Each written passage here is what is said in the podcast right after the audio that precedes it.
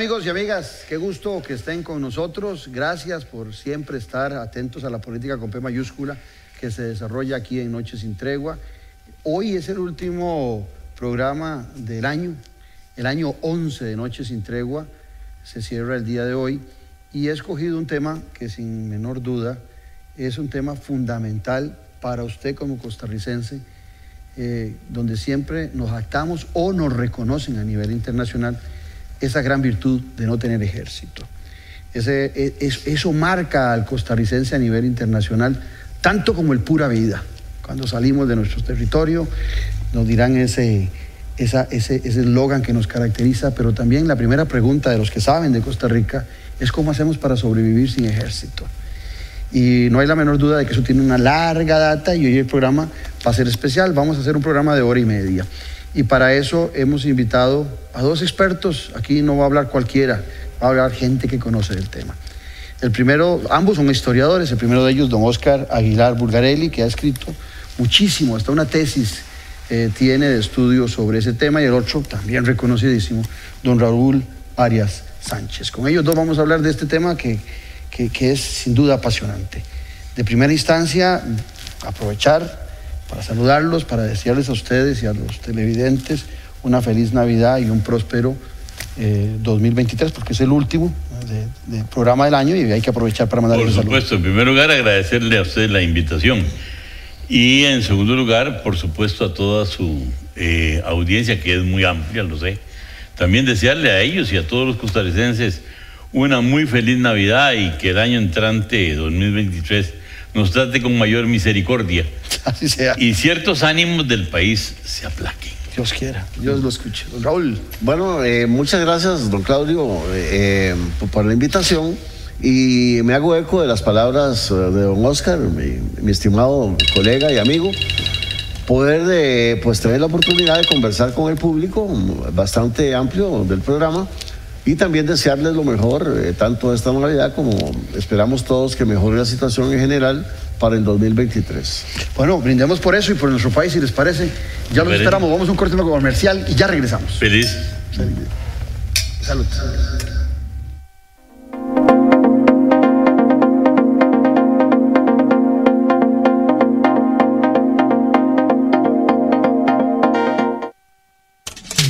Los temas de la política, sociedad y economía de Costa Rica y el mundo.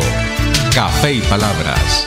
Lo que hay que escuchar del acontecer nacional con el politólogo Claudio Alpizar Otoya. Café y Palabras, porque la política sí importa. Escuche Café y Palabras de lunes a viernes a las 9 de la mañana en Radio Actual 107.1. Café y Palabras.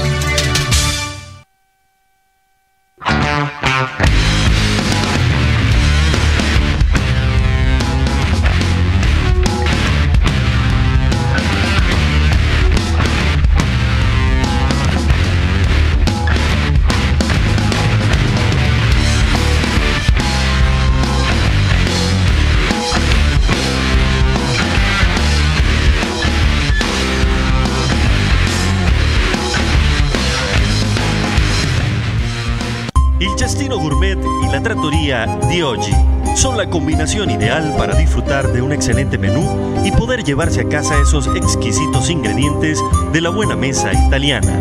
En la ya tradicional trattoria di oggi te brindamos los sabores de Italia, acompañando excelentes vinos de la campiña europea. Y en el Cestino Gourmet tenés un mercado bien surtido, con finos ingredientes que utilizamos acá para que lleves a casa nuestra sazón y elabores tus platillos a nuestro estilo. El Cestino Gourmet y la Trattoria de Oggi ponen a Italia en su mesa y en su casa. Editorial Jade le invita a que adquiera ya el libro El elefante, el liderazgo y la política con P mayúscula del politólogo Claudio Alpizar Otoya. Una lectura y manual del buen político. Un libro de consulta para quienes gustan de la política. Costo del libro 8,600 colones. Adquiéralo en la librería internacional. Ahora también en la librería Universidad de Costa Rica.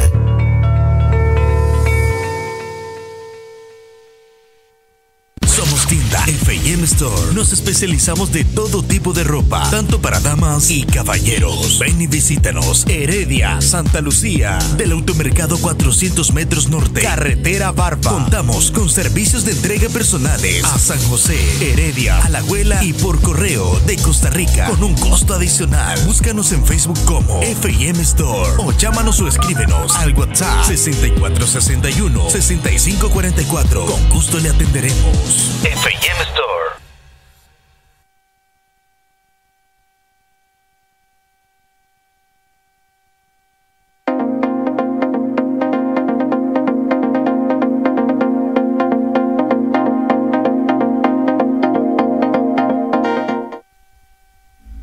Gracias por permanecer en nuestra sintonía.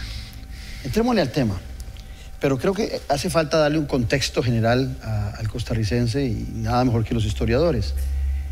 Eh, el ejército, eh, en tiempos de la conquista española, eh, se empieza a generar ejércitos en Centroamérica.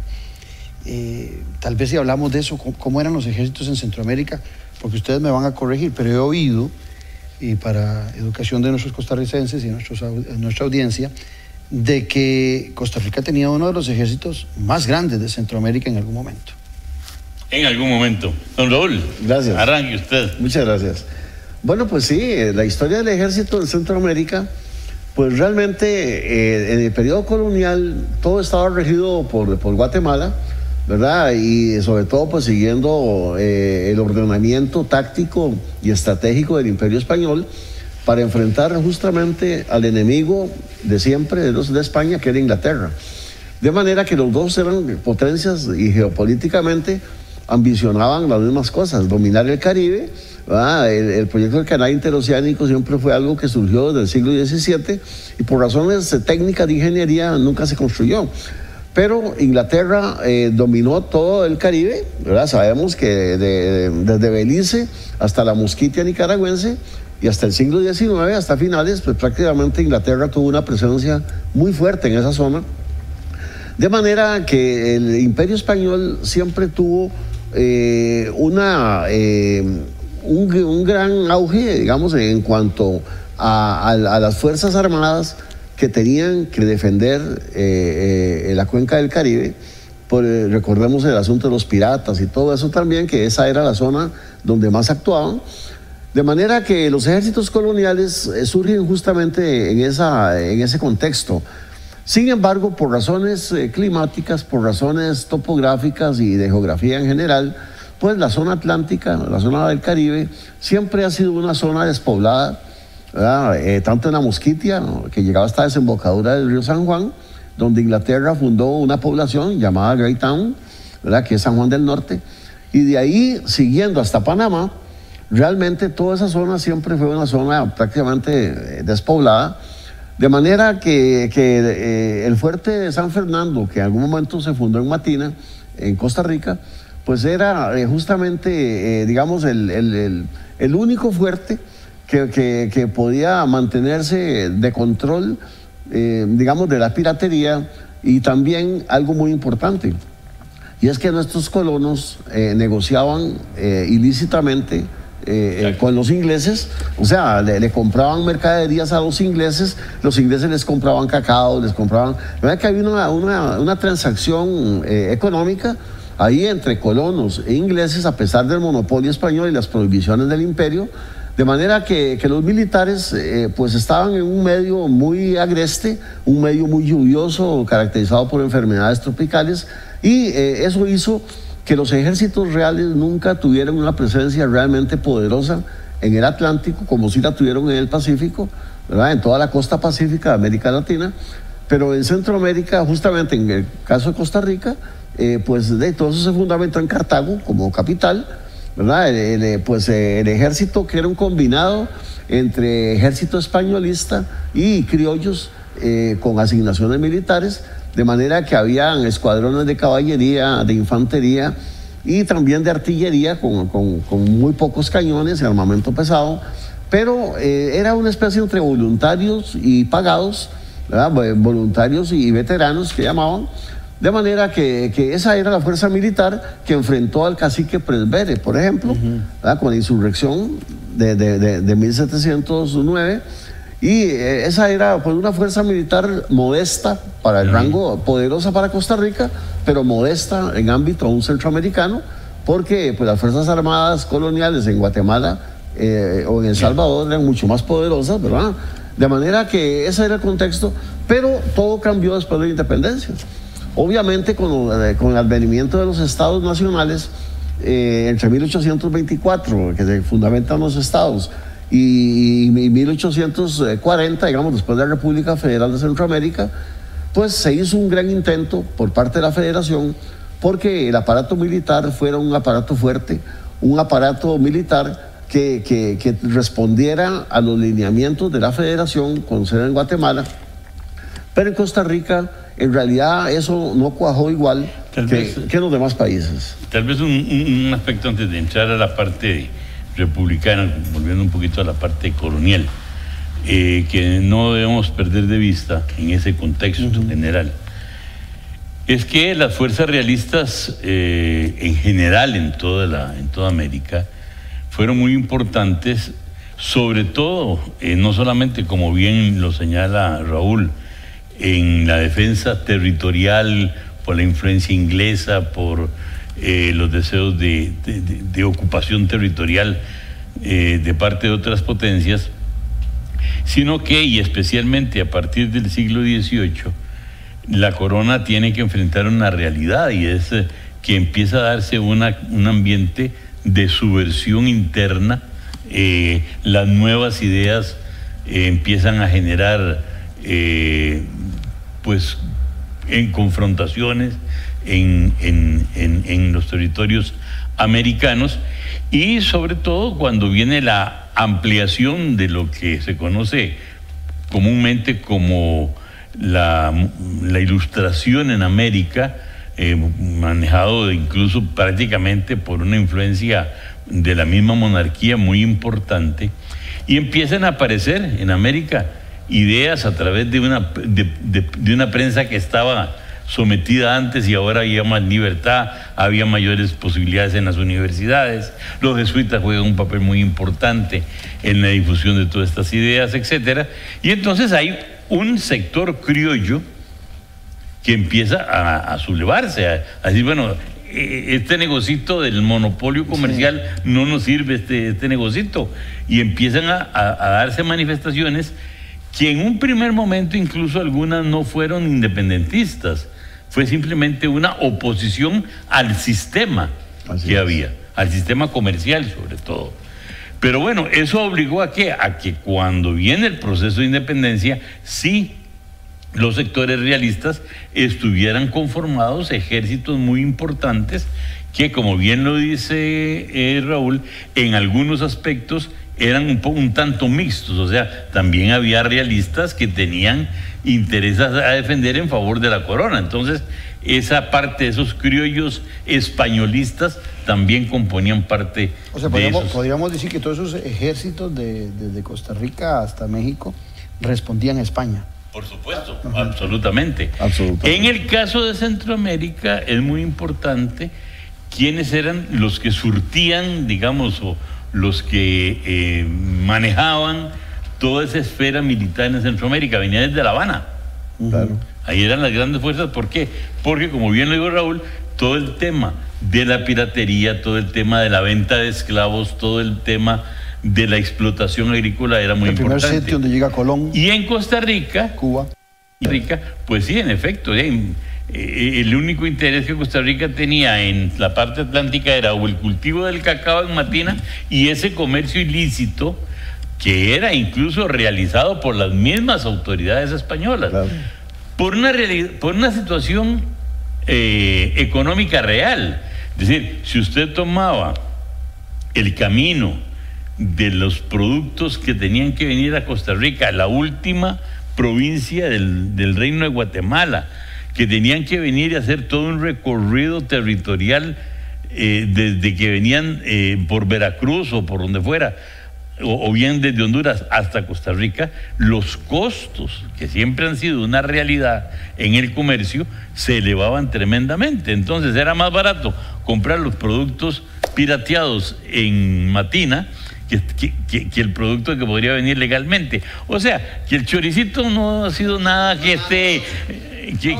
y entonces, ¿qué pasaba? Que como bien lo dice Raúl, eh, esas realmente milicias que habían en, el Valle Central eran eh, milicias conformadas mucho por algunos españoles que venían, pero muchos de ellos ya eran criollos costarricenses. Ahora bien, eh, eh, esto de, ustedes son los historiadores y los expertos en la historia de América y, de Costa Rica, pero yo siempre hago una lectura política que digo que nosotros éramos la parte más abandonada, la más distante del virreinato de México.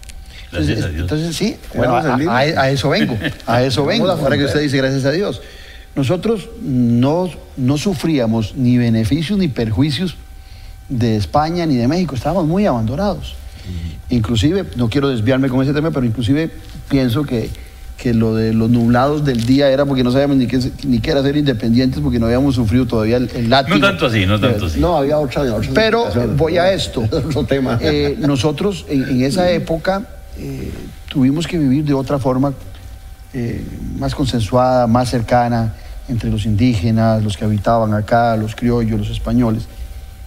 Y eso de alguna manera pudiera ser, se los hago a nivel de consulta, la semilla de, esa idiosincrasia nuestra de aprecio por la paz, porque nos acostumbramos desde la formación antes de la República a vivir en, algún nivel de, pasividad y sin centros de poder. Y, lo digo porque cuando uno va a Guatemala Centro, al mismo Salvador, eh, México, ni qué decir, en Nicaragua, en León, por ejemplo, encuentra centros y edificios que representaban el poder.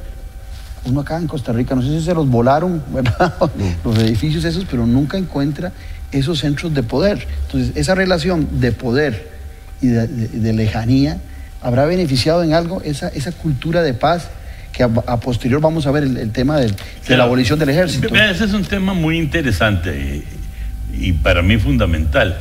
Personalmente he escrito algunas cositas sobre ese, sobre ese tema, algunos artículos, un libro por ahí. Porque en efecto eh, la colonia tiene una importancia enorme en la concepción de lo que podríamos llamar, y como lo llamó José Obdulio Cordero en un libro muy clásico allá de los años eh, finales de los 50, principios de los 60, que fue su tesis de licenciatura, incluso en, en la vieja universidad, eh, de eh, eh, Facultad de, Filosofía y Letras, que se llama El Ser de la Nacionalidad Costarricense. Y el otro día, precisamente, también asistí a la presentación de las obras completas de don Luis Barahona, con otro libro muy interesante y muy importante de don Luis, que se llama El Gran Incógnito. O sea, el Gran Incógnito es ese ser de la nacionalidad costarricense. Y en efecto, hay mucho de, de esa visión que usted tiene de ese costarricense poco tranquilo es, cierta en ese periodo. Sin embargo, hay que señalar una cosa, es decir, una equivocación que hicieron muchos historiadores, entre ellos uno tan prestigioso como Carlos Monge Alfaro, fue decir que en Costa Rica éramos prácticamente todos igualiticos y hermaniticos. Tampoco es cierto. Es decir, había muchas diferencias sociales, habían esclavos, habían hombres libres, habían gente rica, había gente pobre, habían artesanos y habían millonarios. Y hasta en las fiestas cívicas se diferenciaba lo que es una fiesta cívica en donde la primera parte de las corridas de toros eran abiertas para la gente sin plata y luego venía la parte en que tenían que pagar para poderlo hacer un poco a la usanza española. Todo eso tiene que ver con ese carácter del costarricense. Pero lo que sí es cierto es que eh, esa manera de ser consensual, eso de buscar el consenso, la democracia del consenso se genera en la colonia, no cabe la menor duda. Y mucho de eso se da por lo que hemos señalado. Es decir, una provincia que es aislada. Usted dice que no habían centros de poder. Bueno, claro que había un centro de poder que era Cartago, obviamente. Pero ¿dónde están los grandes edificios? Bueno, gracias a los volcanes y a los terremotos y a las, y a las fisuras de la tierra, eh, y esas eh, viejas edificaciones fueron desapareciendo con los tiempos. Pero sí lo sabían, por supuesto que sí. Es decir, y, la, y, y si usted ve un plano de la vieja Cartago, ve cómo estaba dividido incluso en los sectores sociales, como eh, en la clásica... En la, en la- ¿Y, en y por en qué la- Cartago? ¿Mm? ¿Por qué Cartago como centro de poder? Se me viene a, Sí, porque era a la, la pro- mente. la- la capital de la provincia. Es que en realidad hay una razón, bueno, para todo esto existe una razón económica muy, muy importante. Este, cuando yo me comencé a preguntar como historiador eso mismo que estamos conversando, de- de- me, me puse a estudiar eh, eh, pues las razones económicas ¿verdad? de la Costa Rica, de la colonia. Y obviamente, pues Costa Rica tuvo condiciones que, que no se presentaban en el resto de Centroamérica. Por ejemplo, de Nicaragua para arriba, desde muy principios de, de la conquista y la colonia, pues eh, aparecieron yacimientos auríferos. Ujú. ¿verdad? Es decir, de, eh, toda la parte del norte de- de Nicaragua, pues de ahí había oro y, y lo sacaban y, lo transportaban junto con todo lo que se llamaban la ruta de los galeones que venía desde, Perú, ¿verdad? Lo pasaban a, México, de, México, luego del Pacífico al Atlántico en Veracruz, de allá a Cuba y de ahí a Sevilla. Pero eh, en Costa Rica, en realidad, la economía siempre fue una economía agrícola. Es decir, eh, el oro eh, co- como, como fuente, digamos, de poder se descubrió muy tardío. En 1822 es que se, se descubren las, las- las minas de- del Monte del Aguacate, ¿verdad? Y entonces de, los ticos no sabían de minería. Entonces, eh, cuando vinieron los primeros extranjeros, ah, algunos ingleses, por cierto, Richard Trevithick, que es el, el- el fundador a nivel mundial de- del ferrocarril, de la máquina de vapor, adaptado al ferrocarril, Richard Trevithick diseñó una máquina para extraer eh, oro, ¿verdad? Y sacarle eh, lo- lo- los contenidos de agua y todo es una máquina de vapor. Y Richard Trevithick la llevó al Perú. Y entonces desde aquí, desde Costa Rica, nuestra élite, que era cañera y tabacalera, se enteraron por otro inglés que vivía acá, ¿verdad? y eh, George Stipple. Y entonces eh, se mandaron a traer a Richard Trevithick, instaló la máquina del Monte del Aguacate, pagado por don Mariano Montealegre, ¿verdad? que era el socio de ellos, y ahí comenzó a extraerse oro. Y en para hacer las 1800. primeras monedas, inclusive. Claro, en 1822. Pero en la colonia ese oro nunca apareció. Siempre fue un mito, ¿verdad? De, de los conquistas. Fue el motor de la conquista aquí en todas partes. Tal vez hasta un detalle que, que- que refleja esa, esa- esa realidad. Y es que en la colonia hasta tuvieron que utilizar las semillas de cacao como moneda Así muchas es. veces. Ujú. ¿Ah? Exactamente. Y también la contrabandeaban. La Entonces lo que hacían era que sacaban el polvito de cacao, dejaban el polvo, el, el cascarón vacío, lo llenaban de, de, de, de- bar- de barro y lo pasaban como moneda real, ¿verdad? También había moneda falsa en También. cacao. También. Es verdad eso. Pero toda esa, esa situación de la economía, o falta de una economía de metales preciosos, pues definitivamente tenía que influir en la vida social, ¿verdad? Y- Claro. Y, y en la- a pesar de que vivíamos una sociedad eh, altamente estructurada, como todas las sociedades coloniales, ¿verdad? Don- Donde habían en la base de la pirámide, abajo estaban los pardos, que eran los esclavos, los mulatos, los negros, los indios, ¿verdad? Y de ahí para arriba, pues eh, estaba el, el- el pueblo, que pues que eran agricultores, pequeños propietarios, ¿verdad? La- la- y luego seguían los militares, y en fin, y ahí hasta llegar a los peninsulares, que eran los, los españoles, ¿verdad? Ahora, Raúl y, y Oscar, viene la independencia. Eh, No tuvimos mayores conflictos nosotros para la independencia, no hubo muertos. Ideológicamente sí. Muy Ideológicamente sí hubo conflictos. Pero Sí hubo conflictos, no, no militares. Y eso llevó hasta la batalla de Ochoa. a eso que quiero llegar. pero- este, había ejército en ese momento en, en- en las tierras Habían costarricenses. milicias. Ok. ¿Había milicias? Y esas milicias, sabiendo que ya somos un país, que somos una república, ¿qué camino toman? Bueno, lo que sucede es esto. En primer lugar, aquí hay una diferencia que, que me que quiero destacar. Resulta que si usted va al caso de América del Sur o a México o lo que sea, ¿qué- ¿por qué surgen los grandes ejércitos después de la independencia? Porque tienen que resguardarle la espalda a las nuevas repúblicas frente a las posibles eh, regresiones españolas a querer reconquistar los territorios perdidos. O sea, Claro, claro. esos ejércitos de criollos, ahí sí eran criollos, estaban para resguardar la independencia de las nuevas repúblicas. Liberales. Y liberales. Liberales. Liberales. Porque el otro bando era el conservador. ¿verdad? Quería echar atrás. En Costa Rica, al tener una independencia que afortunadamente la hicimos inteligentemente, Sí, claro. Correcto. confrontando ideas, sí, confrontando ideas.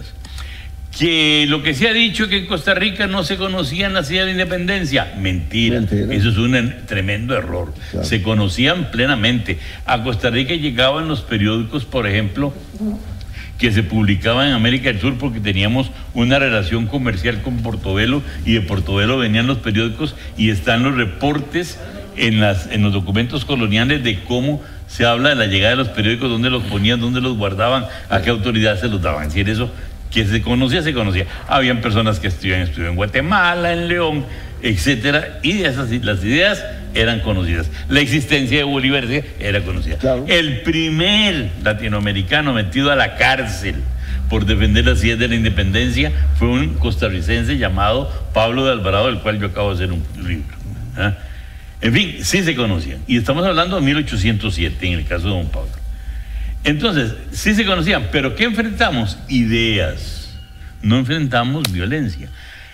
El 28 de octubre, en famoso de Cartago, fue un, pudo haber sido un acto de violencia, pero fue aplacado por quién? Por civiles fundamentalmente. ¿Ah? Por civiles que dijeron, no, un momentito, aquí vamos a tomar estas armas para, aquí, para que aquí no haya posibilidad de una regresión en el proceso que vamos. Y luego terminamos en Ochomogo, que fue una confrontación, sí, violenta, pero en primer lugar corta, de, de minutos, y en donde las consecuencias, Y ahí era la milicia que teníamos en ese momento, exacto, enfrentado Era la, la a- a milicia los San José y liberales. Alajuela. Eh, contra la- exacto. pero que además fue una, una situación que duró ocho días. Sí. Porque a los ocho días, bueno, se decide darle el poder a quién? A los civiles nuevamente. Sí, y los vencedores de Ochomogo no toman la revancha, o sea, no son revanchistas, ¿verdad? Ni se cobran eh, a los, con los perdedores, al contrario. Es decir, eh, se, se- se- se jala al bando perdedor para que se una a las nuevas condiciones de, de- de- un, de un Estado naciente, ¿verdad? en ese momento liberal, y obviamente pues de, en Cartago pues se quedan, se quedan con sus ideas durante mucho tiempo, pero, pero, pero no hay, digamos, como en otros lugares, que los vencedores agarran a los cabecillas del grupo perdedor y los fusilan y, y todo eso nunca se dio, ¿verdad? Es decir, nuestros gobernantes siempre pensaron en integrar, en hacer una integración, ¿verdad? Como pueblo de Costa Rica. Y ¿verdad? tal vez Eso hay una cosa importante. interesante en esto, en ese, en ese inicio, donde hubo conflictos de cierta forma militar, fue sobre todo en la zona de Salvador y Guatemala. Claro. ¿Por qué? Porque parte de los ejércitos mexicanos que habían venido a Centroamérica eh, con Filísola Filísola, sí. y- y- y- y- y por secuelas de Iturbide, etcétera, que sería algo explicar Para que aquí. nos uniéramos Ah, al Imperio Mexicano. Exacto. Esa fue la idea. Cuando cae Iturbide, esos ejércitos quedan ahí. Y realmente, en cierta forma, esos mexicanos, esos ejércitos mexicanos, en Salvador y especialmente en Guatemala, se convierten casi en vándalos. Claro. Y entonces son las fuerzas militares de Guatemala que empiezan a someter a esos individuos para expulsarlos del territorio. Pero fue con- un problema co- concentrado en esa zona. Mientras eso pasaba en Guatemala, en Costa Rica estaban hablando de constituciones y estábamos con la Junta de los Delegados de los Pueblos, Pero también está etcétera. aquella historia de, de los nublados del día, esperar a ver qué pasaba, para ver para dónde tomábamos. Bueno, lo que pasa Y- es que eso y, recuerdo una frase, eso- eso es- una frase eh, muy popular que se oye mucho, la muy noble y leal ciudad de Cartago, pero era de- dicen que era muy leal y muy noble en relación a los españoles. Bueno, lo que pasa es que este es un término proceso, muy usado por el un proceso Español. anterior. Ah. Eso, eso es un proceso anterior cuando, eh, más creo que esto fue en el año 1814, si mal no recuerdo ahora de memoria, donde alguien, eh, pues eh, ante las eh, posibilidad de los acontecimientos a raíz de la constitución de 1812, que llega. Fernando VII y la anula, ¿ah? entonces ante esa anulación hay en Cartago una manifestación, dice un momentito, aquí no, esto- nos están afectando. Y hay Cartagos que dicen, no, no, hay, hay que respetar al rey, ¿verdad? Y entonces ahí viene lo de la muy noble leal, ¿a quién? A la monarquía, no a la constitución. eh, eso era porque Fernando Ah. VII regresa al poder Y, obviamente, después de que se, se, se va Napoleón, Ah, y entonces Fernando VII hace la constitución eh, monarquista de 1814 para reafirmar su poder absolutista. Y ahí es donde todos, digamos, las colonias tienen que ratificar la lealtad al monarca. Entonces era muy noble y leal. ¿Y cuándo ah. entonces empezamos a tener nosotros un ejército? O sea, eh, un día conversábamos en la radio, Raúl decía que la, gran guerra que tuvimos... Eh, que duró más de un año y medio, fue contra Walker. Sí, la de 56. Y que ahí, ahora que lo oía usted, en, los temores de que los españoles vinieran a retomar lo que habían perdido, pues no fueron los españoles. No, no, es, que, no. es que, no es que se perdiera la institución del ejército. Pero le voy a, por ejemplo, poner un ejemplo. Cuando estamos, eh, eh, cuando están eh, discutiéndose las normas constitucionales de la República Federal Centroamericana, bueno, cuando uno ve las actas, uno de los grandes temas que se discuten es cuál es el papel del ejército en esa República Federal, dónde va a estar el poder de ese ejército y cuál debe ser el aporte de los estados a ese ejército centroamericano.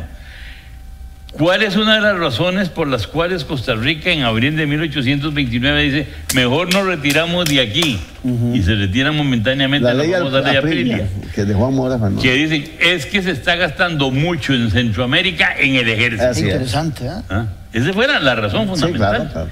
El uso del dinero que, había que aportar a la República está malgastando el, Se está malgastando en el Qué interesante. Entonces ya, teníamos ese pensamiento que hoy tanto repetimos todos los costarricenses. Absolutamente. Y decir, eh, perdón, Raúl. No, no. No, no, no. Totalmente, se quiere oír la gente. Totalmente lo que dice don Oscar, eh, eh, yo comparto totalmente ese criterio.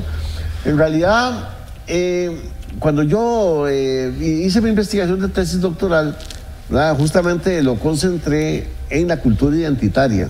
O sea, la cultura identitaria de, los, de, de, los de la clase política en Costa Rica porque a través de la historia, cuando uno la analiza, se da cuenta que tiene marcadas diferencias con la clase política del resto de Centroamérica.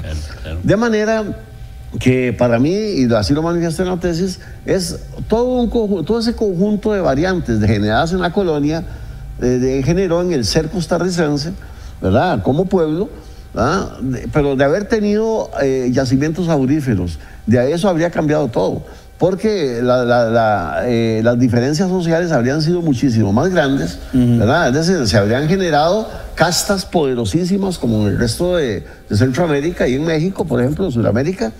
Y eso pues hizo que, que, tuviéramos un nivel, a pesar de que seguían persistiendo las diferencias, ¿verdad? pero tenía un nivel mucho más cercano entre clases que las que podían encontrarse en los países con grandes recursos de oro y demás. De manera que todo eso pasó después de la independencia también con nuestros gobernantes. Y por ejemplo, Juan Mora Fernández fue un miliciano de las, del ejército realista en Cartago, ¿verdad? Y luego eh, es el líder de, las ideas liberales y de, la, y, de la independencia y del Estado liberal en Costa Rica y lo manifiesta así. José Santos Lombardo, que es el primero que hace un catecismo, es decir, en 1821 le escribe el catecismo para el establecimiento de un régimen democrático. Una, una cuestioncita de cuatro páginas. Que era un miliciano de Cartago.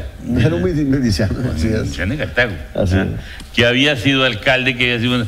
pero era un miliciano. y sin embargo escribe por la democracia. Interesantísimo. Hagamos, hagamos en esta cátedra un corte comercial y ya regresamos para, para continuarla.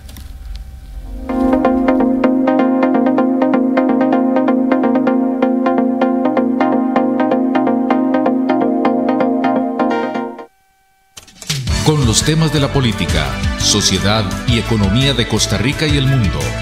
Café y Palabras. Lo que hay que escuchar del acontecer nacional con el politólogo Claudio Alpizar Otoya. Café y Palabras, porque la política sí importa.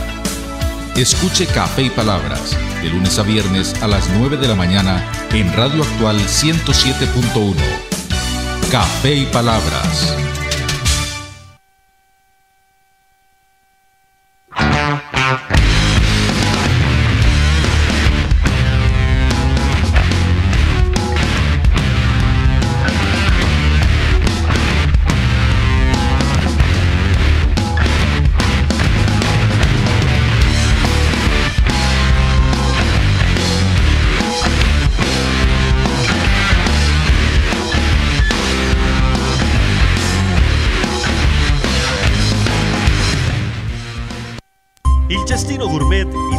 La trattoria Di Oggi son la combinación ideal para disfrutar de un excelente menú y poder llevarse a casa esos exquisitos ingredientes de la buena mesa italiana. En la ya tradicional trattoria Di Oggi te brindamos los sabores de Italia, acompañando excelentes vinos de la campiña europea. Y en el Cestino Gourmet tenés un mercado bien surtido, con finos ingredientes que utilizamos acá para que lleves a casa nuestra sazón y elabores tus platillos a nuestro estilo. El Cestino Gourmet y la trattoria de Oggi ponen a Italia en su mesa y en su casa. Editorial Jade le invita a que adquiera ya el libro El elefante, el liderazgo y la política con P mayúscula del politólogo Claudio Alpizar Otoya. Una lectura y manual del buen político.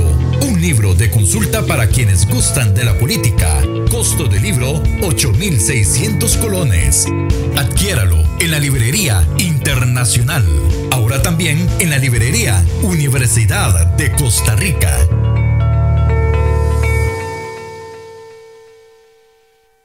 Somos tienda Store. Nos especializamos de todo tipo de ropa, tanto para damas y caballeros. Ven y visítanos. Heredia, Santa Lucía, del automercado 400 metros norte, carretera Barba. Contamos con servicios de entrega personales a San José, Heredia, Alajuela y por correo de Costa Rica con un costo adicional. Búscanos en Facebook como FM Store o llámanos o escríbenos al WhatsApp 6461 6544. Con gusto le atenderemos. FM Store. Desde Washington le saluda Gonzalo Abarca de La Voz de América. Los invito a ver aquí a través de Tica Visión, Foro Interamericano, un programa de análisis y debate donde les llevamos, les damos a conocer lo que sucede en Estados Unidos y repercute en Latinoamérica. Mantente informado aquí en tu canal Tica Visión.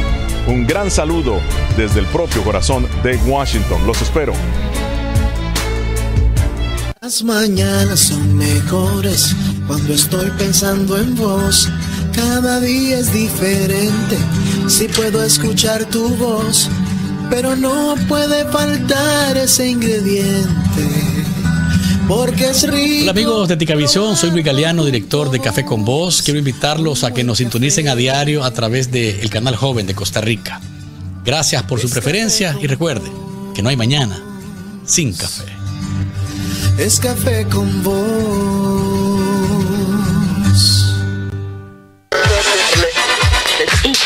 Ticavisión.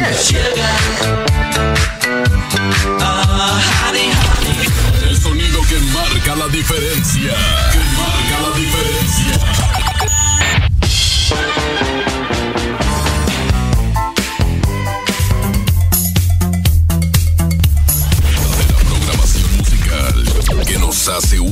En el día. Ticavisión Radio. Estamos con vos.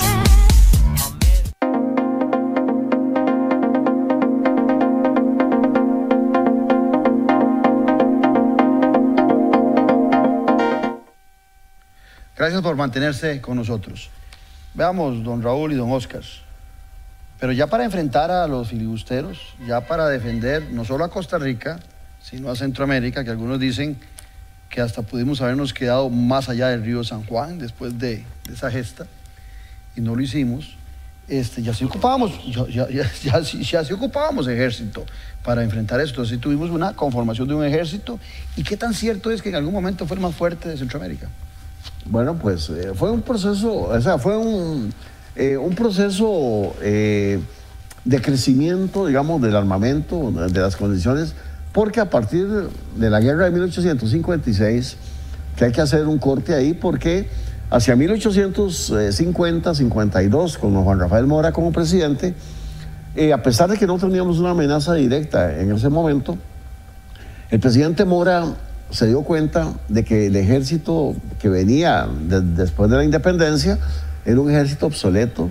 O sea, los armamentos eran fusiles eh, de, de- de la época, inclusive algunos de la época colonial, que todavía estaban en los, eh, en los almacenes del ejército. Y entonces a él le preocupó mucho el hecho de que nuestros soldados no hacían ejercicios militares, no tenían eh, una disciplina sino que se pasaban de, sentados en el- ahí en la Plaza Mayor, en los cuarteles, todo el día. ¿Verdad? Algunos, como nosotros, con un sobrepeso importante, ¿verdad?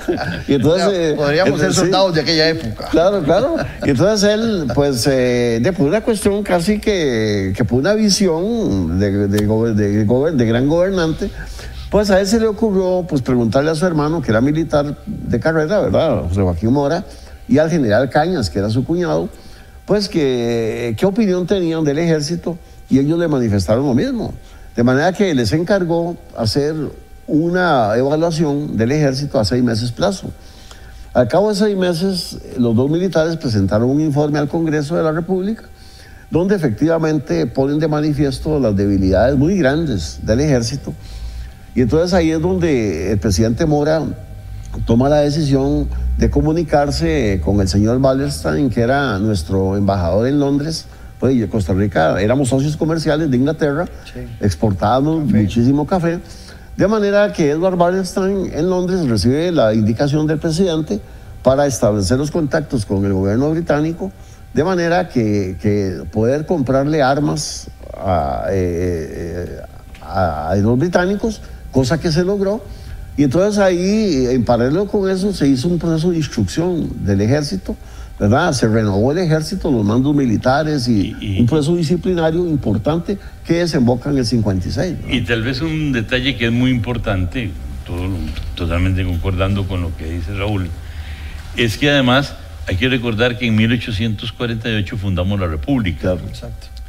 Entonces, ya como república independiente y soberana, eh, que a su vez no había dejado de tener conflictos anteriores, recordemos el periodo de Morazán Correcto. del 41, eh, 42, que Los sueños trató de de volvernos a Centroamérica unir unida. a otra vez a Así es. Centroamérica unida, como este, la relación de Costa Rica con otros estados centroamericanos en ese momento no había sido todo lo feliz que Claro. uno hubiera querido, por ejemplo, como el caso de Barrios, etcétera, y que luego vendrán a- en otro pos- periodo posterior a incrementarse conflictos con Centroamérica allá en los 80s, etcétera.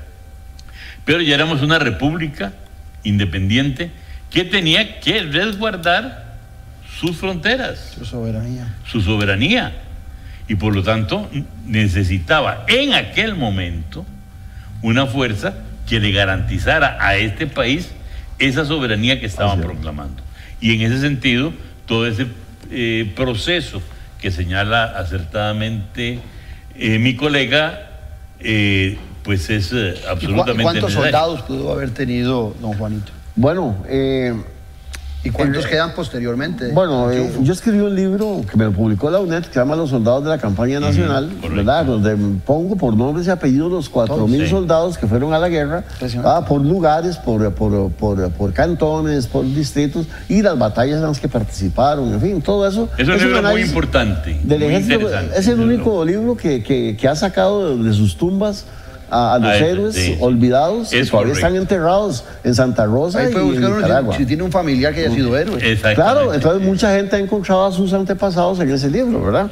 Bueno, pero eh, a raíz de la, de la investigación que hice sobre ese tema, pues pude determinar que realmente el ejército de, de Costa Rica rondaba alrededor de los 5 mil soldados eh, eh, como, como, como un, como un número estándar, ¿verdad? Variante un poco, porque tenía dos componentes. El componente veterano o de paga, soldados de paga, y los milicianos que eran voluntarios, Déjeme hacer una observación ¿verdad? para que sigan eso porque me parece que es interesante, nada más un paréntesis. Claro. Un ejército de 5 mil en un país de 80 mil personas. Sí, estamos hablando del... O sea, apenas si acaso ese- llegaba, si acaso un llegaba, porcentaje muy alto Muy alto. Claro. en un país, Sí, puede ser un qué? Un, un 15%. No menos. No menos, No menos. pero de esos 5 mil, Sí, solo, 80 mil serían 1500, 10%. Solo 1500. Podríamos tener un 7%. Solo 1.500 eran soldados, llamados profesionales de paga. Ah, todos los demás eran voluntarios o reservistas ah, que, que entrenaban como, digamos, eh, como los bomberos, eh, ah, voluntarios, los reservistas. Yo, yo fui bombero, aquí ando la placa ah, toda la vida. Y, y bueno, eh, pues eh, entrenábamos eh, eh, ah, eh, bastante todas las semanas, pero los militares de esa época era igual. Cuando los instructores los convocaban, ¿verdad? Cada cierto tiempo para maniobras militares, pues estaban obligados a llegar, ¿verdad? Y tenían que entrenarse y demostrar capacidad, disciplina física, mental, etcétera. Pero eh, solo 1.500 eran soldados profesionales. De manera que cuando se viene la emergencia a fines del 55, cuando ya William Walker se posiciona, ah, logra pacificar Nicaragua. William Walker, ese pleito eterno entre, entre los leoneses liberales y, los granadinos conservadores. William Walker pacifica Nicaragua y hace un gobierno de unidad nacional y sienta en la misma mesa de gobierno a, sus a los enemigos que no se podían Con una bayoneta puesta. Por una bayoneta Ya, puesta. ¿verdad? Ah. Pero lo sienta a la misma mesa y lo nombra ministros, ah, y él se autonombra como ministro de la guerra, o sea, de- del comandante del ejército. Pero ahí es donde ya comienza a sacar las uñas y comienza con el proyecto del canal interoceánico, ya, eh, ya con, el, con Wheeler, que era el- el- el embajador de Estados Unidos en Nicaragua. Entonces comienzan ya a articular William Walker y Wheeler la idea del canal interoceánico y entonces Estados Unidos comienza ya a, bueno, eh, contrata a Cornelius Vanderbilt en 1850-51 para que Vanderbilt comience a dragar el río San Juan. Esas dragas todavía existen, están en el río San Juan. Yo, cuando estuve por allá, yo tomé las fotos de las dragas de Vanderbilt, así le llaman. Entonces ya el proyecto está encaminado. Entonces, ¿qué sucede? Que ya William Walker elabora un mapa, que, también yo lo tengo ahí, que es el que se manda al Congreso de Estados Unidos, donde el mapa incluye toda la parte de- del Golfo de Nicoya, ah, eh, eh, todo lo que es el Guanacaste, y las llanuras del norte, digamos, una línea recta hasta Matina, un poco más arriba, ah, eh, como territorio nicaragüense. Ah, de manera que lo- lo pone como territorio de Nicaragua y ese mapa pues eh, era en el entendido de que se iba a ser efectiva esos límites una vez que el ejército filibustero de Nicaragua pudiera tomar eh, el Guanacaste y la zona norte y por eso Walker despliega dos columnas, una sobre que llega a Río Sarapiquí, mm, al mando del capitán Baldwin y otra que era el que lleva el Lessinger y se produce la batalla de Santa Rosa. De haber perdido esa batalla, ellos habrían avanzado hasta Liberia y entonces le habían mandado a decir al Lessinger a Walker que ya estaba tomado el territorio, mientras que Baldwin creyó que no iba a tener ningún problema en llegar hasta Sarapiquí y ahí los dos ca- capitanes diciendo entonces el mapa ya se hubiera concretado y eh, Wheeler le hubiera mandado a decir al Congreso de Estados Unidos que ya ese territorio era territorio estratégico de los Estados Unidos y solo así habría sido impedido Mora de poder entrar al Guanacaste o a la zona norte porque ya era un territorio estratégico norteamericano. Así que eso fue lo que se salvó en Santa Rosa y en la batalla de Sardinal de Es, Sarapiquí. es importante en esto que señala Raúl dos detalles. Primero, la imagen de que ese ejército que fue a Santa Rosa era un ejército de campesinos. Sí, eso que no, no, es- no puede ser. Eso, eso no era así, es decir, No, no realmente. eh, que iban con en- machete, en- en que iban con ese- machete y chonete. no, en ese ¿no? momento, sinceramente. Y hay maestros co- que dicen eso Sí, todavía. correcto. Peor Eh, todavía. eh, ese ejército que fue a Santa Rosa fue un ejército, era el mejor ejército de Centroamérica Claro. en cuanto a abastecimientos militares, etcétera, porque se había invertido un préstamo, si mal no recuerdo ahora memoria y corríjame Claro, Raúl, claro. este, de 400 mil o 500 mil pesos. Era mucha plata en Que era toda la plata del mundo, ¿eh? era como, como eh, casi como los, Como los eurobonos. Como los eurobonos, más o menos. Los eurobonos. Lo que pasa es que ahí estaban queriendo emplearse bien para defender Costa Rica. Claro. Y se hizo un ejército absolutamente... Es más, se ve precisamente la compostura de ese ejército en las fotografías que salen en 1891 cuando se inaugura el Monumento Nacional. Sí, ¿eh? Es decir, que, se que llegan los, los viejitos con el uniforme que conservaban de la guerra. Y uno dice, bueno, este es Esa es realmente- la foto que yo puse en mi libro. Bueno, pero, ve- ve- pero qué interesante, vamos, va- va- va- para, para aprovechar el, el tiempo, porque es tan rico lo que ustedes están hablando, que no nos alcanzarían ni, ni 10 programas.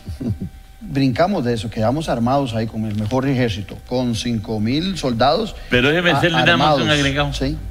es que lo que a mí sí me parece una injusticia hoy es que esos héroes que cayeron en Santa Rosa, esos fueron los primeros muertos defendiendo a este país. Así es. Y a este 14 país y a. Centroamérica. Así a Centroamérica, olvidados. Y llegamos a tal grado de olvido de nuestra historia, de nuestra nacionalidad, de lo que valemos, que hoy día la, la, la conmemoración de la batalla de Santa Rosa pasa absolutamente en el olvido. Ese 20 de marzo está olvidado y es fundamental, por eso quise interrumpir a, a Raúl y que me perdone. No, no, no. Porque no es posible que una cosa tan determinante que, como muy bien lo dijo Raúl, significó preservar el territorio nacional en esa proporción, en esa condición, Así es.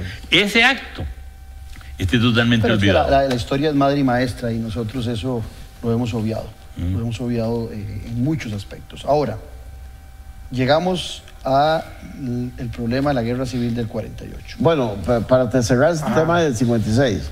La guerra del 56 nos han dicho en nuestro mito de historia patria, ¿verdad? De historia oficial, y es lo que conmemoramos cada 11 de abril, que, que- que el 11 de abril, o sea, Juan Santa María quema el mesón, ¿verdad? y ahí se acaba la batalla, y se acaba la guerra, y se acaba todo. Pero fue año y ¿verdad? medio, William me Walker contaba sale dos. huyendo y nunca más se vuelve a ver, ¿verdad? Es mentira, eso no- La guerra duró año y medio. Claro. O sea, la batalla de Rivas fue la segunda batalla después de Santa Rosa y casi en paralelo un día antes con la de Sardinal en Zarapiquí. Ujú. Pero la batalla de Rivas fue una batalla que no debió ocurrir porque realmente eh, la idea de Mora no era que la batalla fuera ahí, Sí. sino en Granada. O sea, el presidente Mora quería llevar su ejército. Vea que si confiaba en un ejército poderoso, que él pensaba en ir a atacar a Walker directamente en Granada, que era la base de operaciones y la capital filibustera, ¿verdad? Y entonces eh, la idea de Mora era esa, y Walker lo sabía. Por eso los espías le dicen a Walker, y unos días antes Walker se viene con su ejército, estimado de 1.200 soldados, llegan, se vienen desde Granada y acampan y en la madrugada del 11 de abril, aprovechando que un batallón, eh, el batallón Santa Rosa, justamente de 600 plazas, 600 soldados, salen a inspeccionar rumores de que, de que los campesinos habían visto a los filibusteros. Entonces el presidente Mora y el Estado Mayor del Ejército los manda a inspeccionar. Entonces Walker piensa que en ese momento es cuando está más débil, porque nadie esperaba un ataque de ellos. Y según Walker, en, en el centro de Rivas solo habían 500 soldados que estaban durmiendo, estaban desayunando. Entonces él decide atacar en la mañana Ah, a las 7 de la mañana entra con una fuerza de nicaragüenses liberales, ¿verdad? Al mando de, de un cubano, José Machado, ¿verdad? Y la idea, la idea era que este Machado llegara hasta el centro de Rivas como factor distractorio, ¿verdad? Entonces eh, hicieron un alboroto ahí, mientras las fuerzas filibusteras comandadas por norteamericanos lograran poder rodear por las calles laterales y ahí comenzar y hacer prisionero a Mora o matarlo, en fin, y tomar la posición, pero eso no se logra. Pero vamos. Pero todo eso dura año y medio, toda Sí, esa guerra. Lo, que- lo que eh, lo- lo que celebramos el con la 57. batalla de Santa Rosa es simplificar esa, esa guerra y Claro, esa historia tan rica. La del 11 de abril es solo eso. Pero quedamos con un ejército fuerte, armado, con 5 mil soldados. sí, claro. Venimos Pero a se establece el ejército constitucional de Costa Rica. Ok, importante- En ese momento. importante dato. O sea, a partir de ahí. Vamos a 1940 Ujú. y mi lectura política, no histórica, sino política, hay un rompimiento con el Estado liberal y aparece el Estado social de derecho, impulsado en el gobierno de Rafael Ángel Calderón Guardia, Claro, sin duda. eh, que se le da continuidad. Inclusive yo siempre digo que después de esa transformación del doctor Calderón Guardia, eh, León Cortés se enfrenta a Picado intentando recuperar eh, el viejo Estado costarricense y sale derrotado en esas elecciones. Entonces son ocho años que fortalecen el Estado social de derecho. Viene la guerra del 48, que es por otros motivos, se dice que es por la limpieza del sufragio. Ahí hay una batalla. El ejército, me imagino yo, no sé qué tamaño tendría, si era de 5 mil o ya estaba muy reducido, pero un ejército constitucional tenía que estar con el poder de ese momento, que era el presidente Picado. Y de las otras huestes, de las huestes de don Pepe Figueres, tuvieron que haberse armado. ¿Cómo fue esa historia? ¿Cómo fue ese ejército? Porque ese es, el, ese es el ejército que toman. Antes de darle a don Oscar la palabra, que don Oscar tiene un libro ahí y una tesis, eh, en fin, don Oscar es el experto en- a partir de ese momento en el tema fundamental del 48. ¿verdad? Eso lo tenemos que reconocer así, porque es la realidad. Pero yo, yo quiero un poco retroceder hasta, hasta cuando caen los Tinoco. ¿Por qué? Porque cuando caen los Tinoco, Julio Acosta, que es el presidente electo en 1920, Julio Acosta se da cuenta que el ejército poderoso que Costa Rica tenía hasta ese momento eran militares y todos eran tinoquistas. O sea, los Tinoco eran militares de formación. Por tanto, el ejército era intrínsecamente fiel a ellos, ¿verdad? Así es que lo que hace eh, el presidente eh, Julio Acosta es que licencia a- a los soldados y deja solo una fuerza de 500, de 500 entre soldados y policías para el orden y todo eso, ¿verdad? Y más bien se ven problemas con la guerra del Coto de 1921. Porque, porque ya los soldados del ejército como tal está licenciado. Entonces, ¿qué pasa? Que, que cuando Panamá nos, nos invade en el en Coto, Colorado, de, eh, nos matan 36 policías o soldados allá, ¿verdad? En una emboscada, y nunca se declaró la guerra Y ni nada. voluntarios que se. Entonces, ¿qué pasa? Que el presidente Acosta tiene que pedir ayuda a la gente con experiencia militar. ¿Y quiénes eran? Pues los tinoquistas, que eran soldados. Entonces se arma un ejército grande, poderoso, ¿va? bastante fuerte, y se manda al sur. Y bueno, y los panameños no dan batalla. Y, y ahí Estados Unidos hace que se devuelvan los territorios de Costa Rica. Y hasta ahí llegó, hasta los límites de 1941, ¿verdad? Pero, pero lo que voy es que queda reducida la fuerza militar en 500 ah, hombres. Con- y, no, y no se actualizó más. el- Pasamos al 10%. Sí, el, 5.000 a ejército, claro, 500. el ejército no se volvió a actualizar. O sea, eh, ni Julio Acosta, ni ninguno de los presidentes que siguieron compró armamento moderno, nada de eso. No, sí, Siguió, educación, o sea, le pasó de Juan. Rafael Mora cuando, cuando se dio cuenta que el ejército estaba obsoleto. Solo que el que se dio cuenta, o sea, el que pensó más en eso fue don José Figueres, ¿verdad? Eso sí. O sea, si hubiera habido un ejército poderoso en Costa Rica. O sea, don José Fidel no hubiera podido derrocar al gobierno jamás. Es más, ni siquiera hubiera intentado hacer una, una revolución armada, porque el compromiso de don Pepe, firmado en 1947 con la Legión Caribe, que él dice que nunca existió, que era solo un pacto con, con unos líderes ah, dominicanos, ¿verdad? él les dice que en Costa Rica hay una dictadura. Y entonces el plan es de la- votar la dictadura de, de Trujillo en Dominicana, la de Somoza, pero hay que comenzar por la dictadura costarricense. Vea, Y sobre ahí eso, comienza todo el asunto. so- sobre eso, pues sí, la verdad que algo he estudiado el tema. Precisamente, mi primer libro es Costa Rica y sus hechos políticos de 1948. Esta es mi tesis de licenciatura en la Universidad de Costa Rica. Y eh, si este libro tiene un sello conmemorativo del cincuentenario de la primera edición, durante estos 50 años ha estado en librería permanentemente, no ha estado un solo día que no ha estado en librería. Y me he dedicado a estudiar estos temas. Eh, usted hizo una pregunta muy importante, ¿cuál es la realidad del ejército? ¿Cuál era la realidad de por qué Figueres logra armar ese- esa fuerza para enfrentarse al gobierno? Raúl tiene razón cuando señala que el ejército de Costa Rica prácticamente era una cuestión eh, institucional. Posiblemente habían, como dicen, más caciques que indios. Más generales. Es más generales que Ah, soldados. Un montón de ¿verdad? oficiales ahí. Este, Y pues que hacían algunos ejercicios militares ahí en artillería y cosas de tipo, pero realmente no tenía una trascendencia militar como podría compararse con otros ejércitos. En eso también señala acertadamente Raúl que si las fuerzas del gobierno hubieran tenido un poder militar detrás era muy difícil dar el golpe de Estado que se dio en el año 48. Ahora, tanto es así que para la parte del, ya de la guerra, cuando estalla la guerra, de ahí, ¿qué hace el gobierno? ¿Qué, ¿Con qué se apoya el gobierno? Con los famosos linieros que le trae el Partido Comunista de las zonas bananeras, ¿eh? por eso se llaman los linieros, que los traen.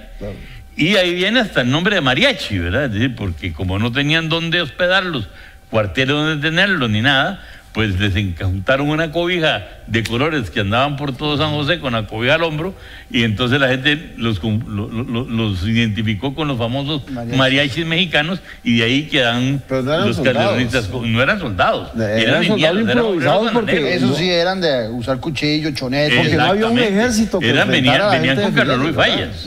Claro. Ahora, ¿por qué Figueres logra hacer ese ejército? Como bien lo dice Raúl, en efecto, el 16 de diciembre de 1947, Figueres firmó el Pacto del Caribe. Y para que usted sepa que sí existió, yo tengo el original. ¿Ah? Porque yo tengo el archivo de la Legión Caribe que me llegó de casualidad.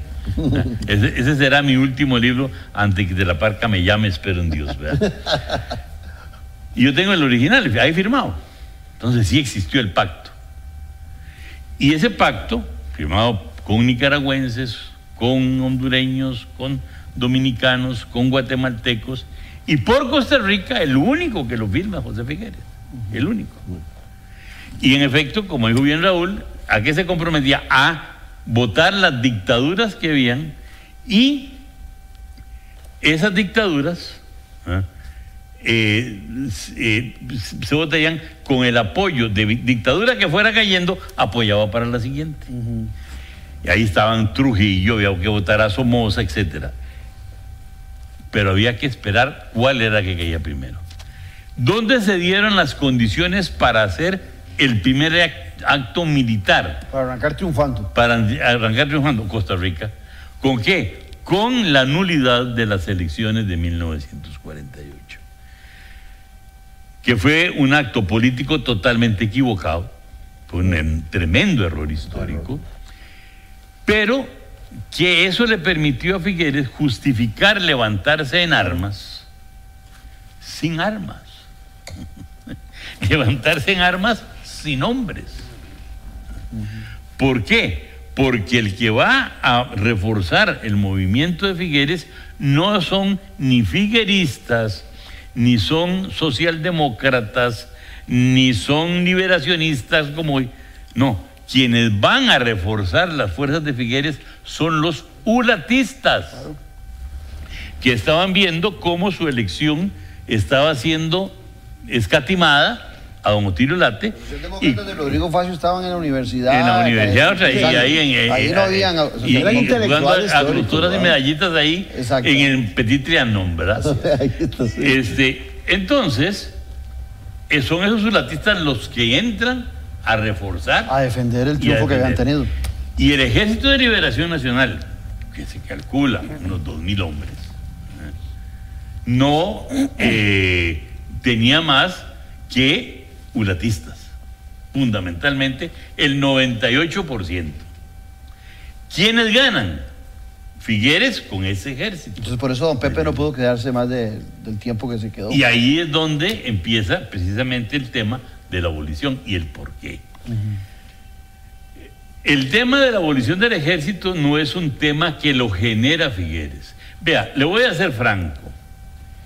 Después de estudiar muchos estos temas, en el 48 hay muchos mitos. Tal vez algún día reúno varios artículos que tengo por ahí y voy a, publicar algo sobre los mitos del 48. Este es un mito. No porque no se haya abolido el ejército, no, el, ejército se abolió, obviamente, y fue un gran paso para el país, Claro. extraordinario paso para el país. Pero decir y endosárselo a don José Figueres es una de las mayores injusticias que hay. No porque él no haya hecho nada, no, sí, sí, claro, le dio un sí, sí participó. Ah, sí participó. Pero la idea no es de él. Y resulta que los generadores de esa idea ah, es lo importante. Pero ¿cuántas ideas no son de, de un presidente y después se le endosan al presidente? Eso, Ma- pasa pero, con un montón. Pero es que en esta resulta que cuando él da el decreto para abolir el ejército, ya estaba abolido. Eso es lo más grave. O sea, fue un decreto innecesario.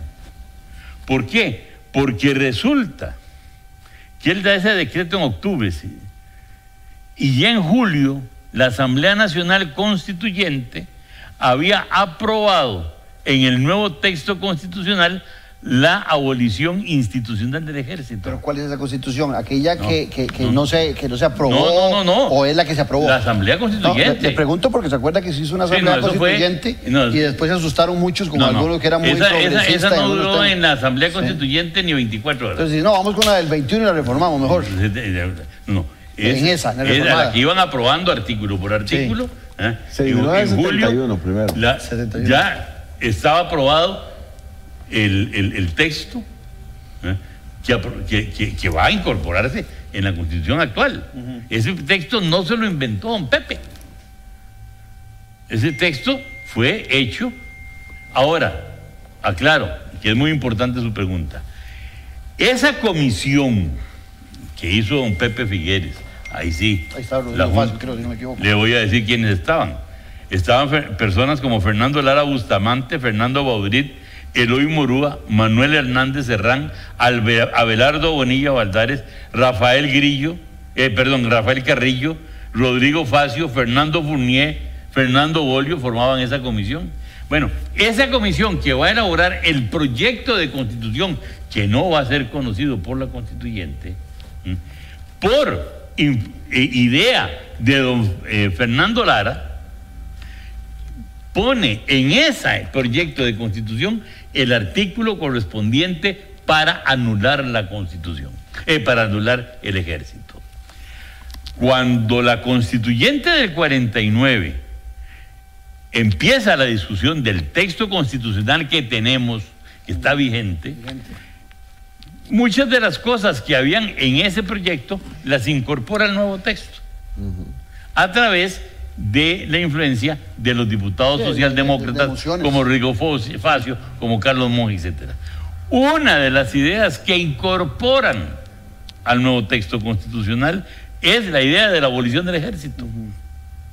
Entonces, ya incorporado en, la- en el texto constitucional, lo que esperaba era la aprobación final de la Constitución. Ya estaba incorporado en el texto constitucional que se iba a aprobar. Entonces usted me puede preguntar, entonces, ¿por qué Figueres se adelantó a dar el decreto?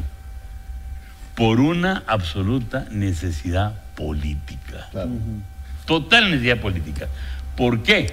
Porque para eso no podemos olvidar que el Ejército de Liberación Nacional que estaba en los cuarteles eran ejércitos pulatistas Pulatistas. Y que estaban muy recelosos de que el pacto Ulate-Figueres no se cumpliera a los 12 meses, sino a los 18. Y que la Junta de Gobierno se quedara más Y tiempo. que después la Junta de Gobierno se quedara más. Y, Y en, la, ju- Figueres- en la Junta de Gobierno no habían representantes sulatistas. No, ahí no. ¿eh? Y entonces Figueres, ¿qué necesitaba? Desarmar aquel ejército. Pero si él decía, desarmo el ejército, ahí mismo se les levantaban. Sí. ¿Cuál fue la jugada política? Es decir, no, es que, perdonen, señores, se van para su casa. ¿Por qué? Porque a partir de hoy está abolido el ejército. Y lo abolió, y lo mandó para la casa.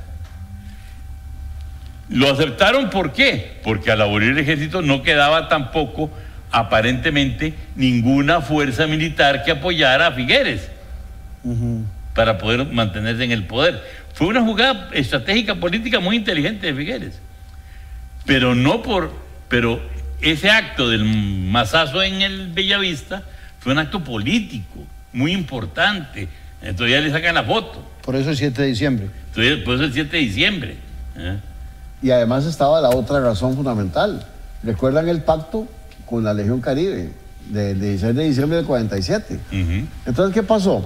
Cuando obviamente Costa Rica, teniendo las debilidades que hemos apuntado, por ejemplo, en, en un acta que leí del Archivo Nacional, dice que, que para 1940 el ejército de Costa Rica era de 400 hombres y que para, entonces, para, para el 48 era de 300, más un grupo de policías eh, de calle y del tránsito que los meten como soldados para enfrentar a la gente Figueres. Pero a lo que voy, es que cuando, cuando se termina la Revolución Armada, y entonces don Pepe resulta, eh, pues eh, ya, toma posesión de- del gobierno y del país, los dominicanos, estos que firmaron el pacto, llegan a, a pedirle cuentas.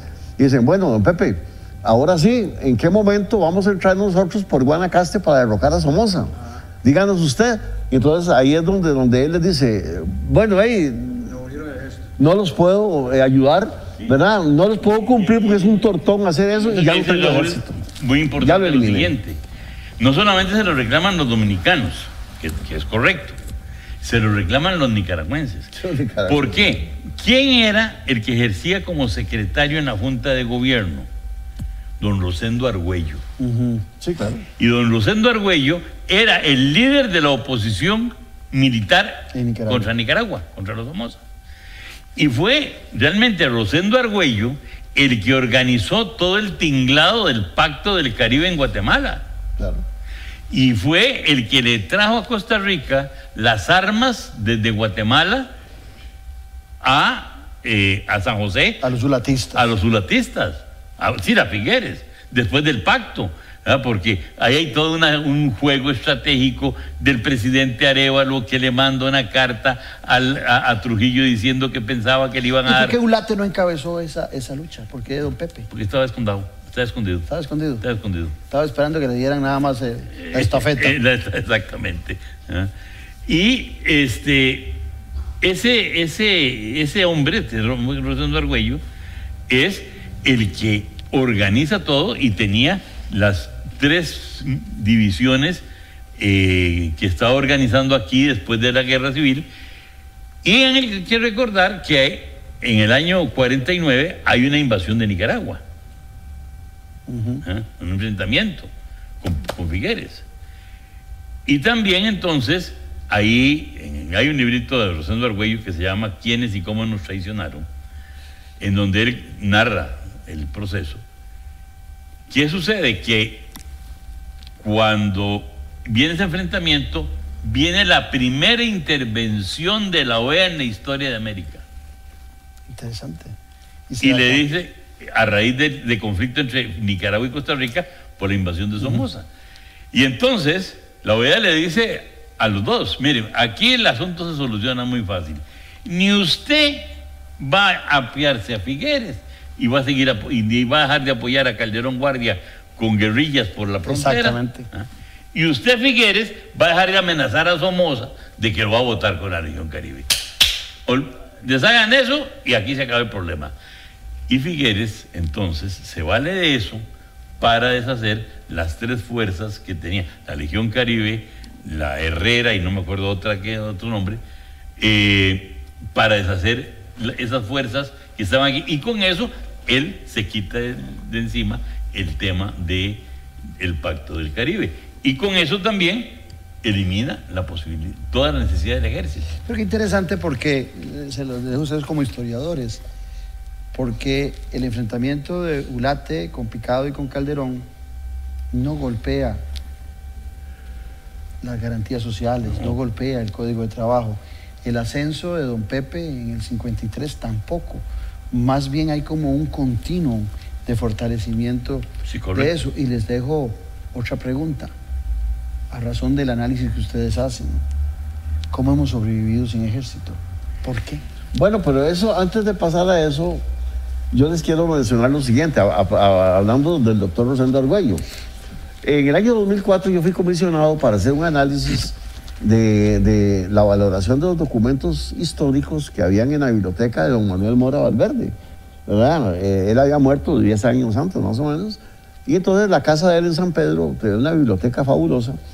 Y la hija de él, doña, doña Isabel eh, Mora Salas, pues le pidió al Ministerio de Cultura, Centro de Patrimonio Cultural, que, de, que por favor designaran a un historiador eh, eh, competente para hacer un análisis de la valoración histórica de documentos que estaban ahí, porque ella eh, estaba pensando vender esa casa y toda esa documentación valiosísima de tantos años de don Manuel, de, pues se iba a perder ella tenía temor de que eso pasara. Ella quería donarlos al Archivo Nacional, a otras bibliotecas, etcétera.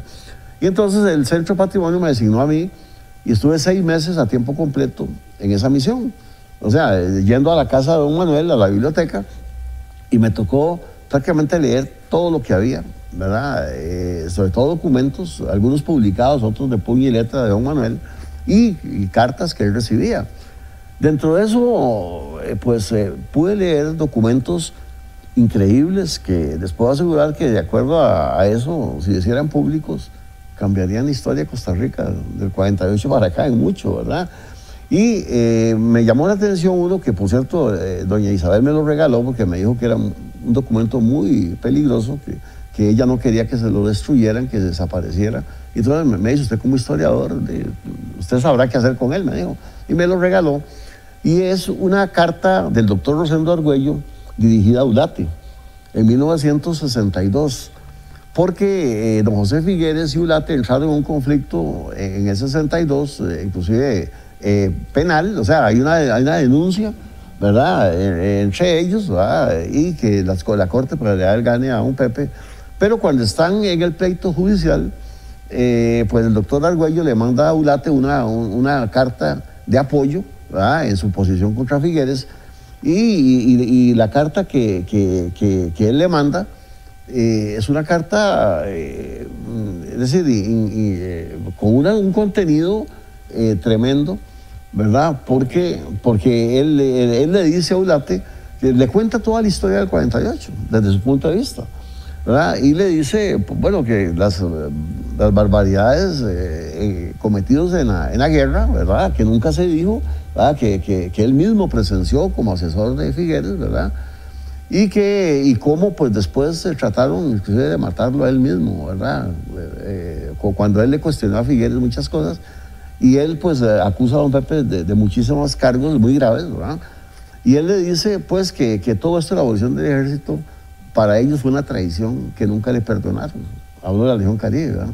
Que ellos nunca le perdonaron a Figueres eso, aunque don Pepe dice en el libro Espíritu del 48 que ellos lo entendieron muy bien y que se fueron tranquilos Pero- para pero allá. vamos a ver, Pero son dos posiciones diferentes, ¿verdad? Sí, pero nosotros los costarricenses sí se lo agradecemos, ya sea a don Fernando. No, estamos de acuerdo. Por- ya sea a don Pepe. fue genial. Nosotros No, agradecemos. genial, fue genial. Fue, fue una jugada genial y por supuesto que es un orgullo para nosotros. y nosotros vivimos- Ahora, usted- Estoy hablando de la posición. Y antes, que- de que que- me conteste esa pregunta, le cuento una anécdota para que ustedes la tengan dentro del mapa. Me invitan a dar una charla sobre el, el acontecer político costarricense al cuerpo diplomático costarricense eh, acreditado en Costa Rica, de América Latina. Y les explico un poco de la situación política de Costa Rica y de un momento a otro me jacto de que nosotros no tenemos ejército. Y hablo de lo que ha representado el ejército en América Latina. Y después de que termino, uno de los embajadores pide la palabra y dice que entiende a Costa Rica, pero que no que le ofende lo que yo dije porque la institucionalidad del ejército en muchos países de América Latina es muy respetada y muy querida. Yo, yo, yo ofrecí, le ofrecí disculpas, le dije, bueno, es que yo lo dije desde, desde mi perspectiva de no tener ejército, lo que ha representado. Pero en América Latina muchos quieren a los ejércitos. Y, y- y es una institución muy fuerte. Entonces, por eso le preguntaba, ¿cómo hemos logrado nosotros sobrevivir sin Sobre su ejército? pregunta yo le voy a decir. Es cierto que en América Latina, en muchos países, son respetables los ejércitos. Para ponerle un ejemplo de, de hace unas horas, bueno, el Perú acaba de salvar su institucionalidad porque el ejército no respaldó a un señor que se le ocurrió anular el. Congreso por un decreto. Es decir, eso fue un acto muy importante Y- democrático y- de ese y ejército. en otros sufren, como en Venezuela o en Nicaragua, con el ejército que apoya Eh, a dictadores. Exactamente. O, o- o en Chile usted va y el ejército tiene un, un gran reconocimiento en la sociedad, pero no por eso el ejército no les dejó de proporcionar al, san- al dictador más sanguinario de la historia de América, como fue Pinochet. Es decir, eh, eh, entonces son, son matices que es son importante. Ahora, ¿cómo sobrevivimos? Yo le diría que yo apartaría su pregunta en dos partes, hacia afuera y hacia adentro. Sobrevivimos hacia afuera porque entonces, como muchas veces lo dijo don Rodrigo Carazo cuando estábamos con todos los conflictos en Nicaragua, nuestra indefensión es nuestra mejor defensa. Así de fácil.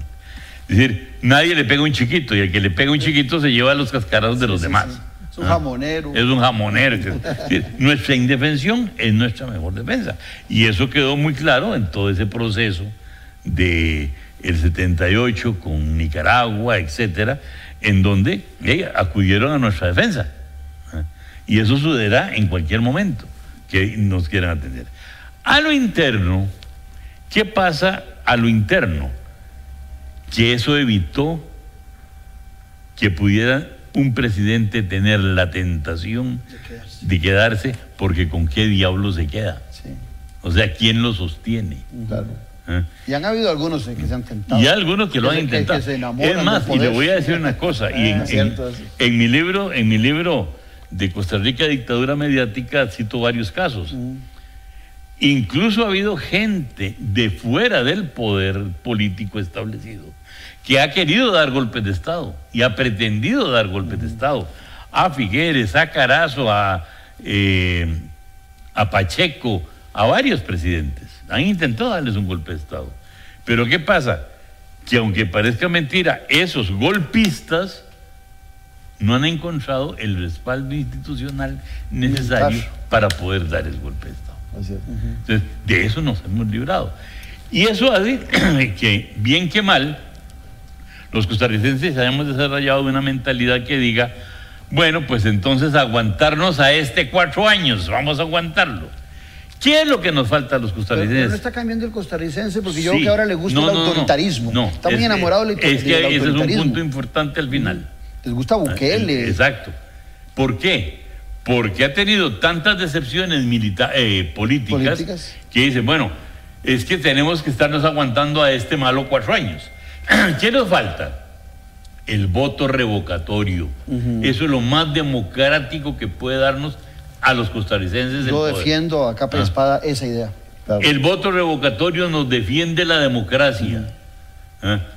Yo le diría no sé cuántos presidentes o expresidentes estarían hoy eh, gozando de periodos más cortos si pudiéramos tener un periodo, un- la posibilidad de un voto revocatorio.